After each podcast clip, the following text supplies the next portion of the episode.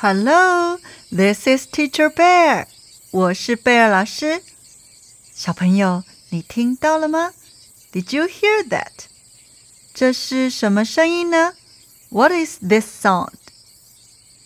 这是蝉鸣，也就是蝉在叫的声音。This is the sound of cicadas chirping. 蝉是一种昆虫，cicadas are a kind of insect. 它们还是虫宝宝的时候，生活在黑暗的泥土里。When they are babies, they live in the dark soil. 等到长大了，它们就爬出泥土，享受夏天的阳光，繁衍后代。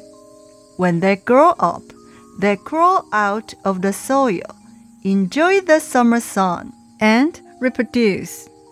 然后就死去了 ，and then die. 因此，他们的一生没有机会亲眼看见冬天。Therefore, they don't have the opportunity to see winter with their own eyes in their lifetime.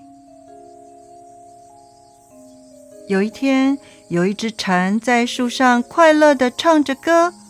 One day, a cicada was singing happily on a tree. 他看到一只松鼠忙着把坚果藏起来，便好奇地问：“He saw a squirrel busy hiding nuts, and asked curiously.”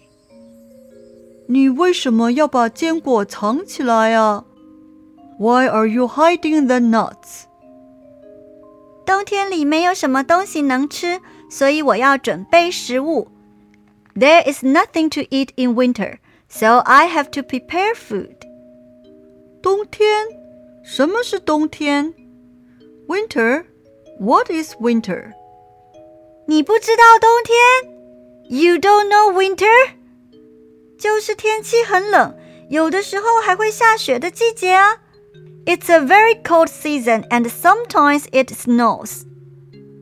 冷，cold，雪，snow，那是什么？What is that？ 冷是一种感觉，cold is a feeling。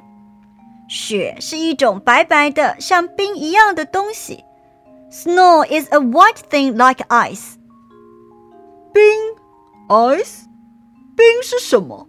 What is ice？天哪！My goodness！你在跟我开玩笑吗？Are you kidding me？别浪费我的时间 ，Don't waste my time。我忙着为冬天准备食物，没时间理你了。I'm busy preparing food for winter. I don't have time to talk to you. 再见，Bye。别走啊，Don't go。请你别生气，Please don't be angry。我是真的不知道啊，I really don't know。小朋友， 中文有一句话说：“夏虫不可语冰”，意思就是。如果你跟只活在夏天的昆虫谈到冰，它们不能理解你在说什么，因为它们从来没有看过冰。请跟贝尔老师再说一次这个中文句子：夏虫不可语冰。所以松鼠真的误会蝉了。Therefore. The squirrel really misunderstood the cicada.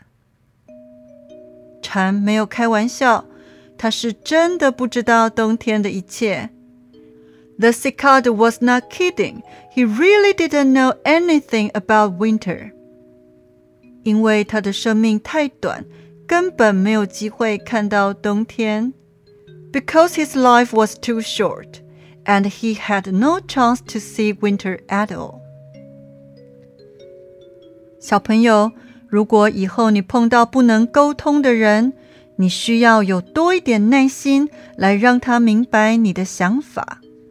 If you meet someone in the future who you can't communicate with, you need to be more patient to let him understand your thoughts. 因为他可能真的没有过跟你一样的经验。 because he may really have never had the same experience as you. 就像井底之蛙一样，需要别人的帮助。Just like the frog who lives in a well, he needs help.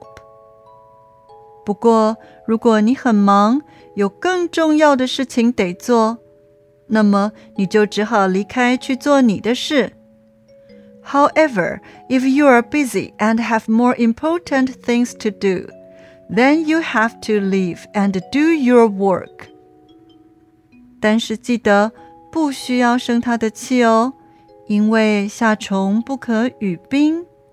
But remember, you don't need to be angry with him because you can't speak of ice to insects that live only one summer. 那不是他的错，That's not his fault. 而是他不像你这么幸运，能有丰富的经验。You may have a lot of experience, but he is not as lucky as you. 小朋友，一年里有四个季节，four seasons。 你知道用英文怎么说吗？春天，spring；夏天，summer；秋天，autumn；冬天，winter。请跟贝尔老师再说一次。spring, summer, autumn, winter。小朋友，如果你不想当夏虫或井底之蛙，if you don't want to be a summer insect or a frog living in a well。 记得多学习哦，Remember to learn more。我们下次见喽，See you next time。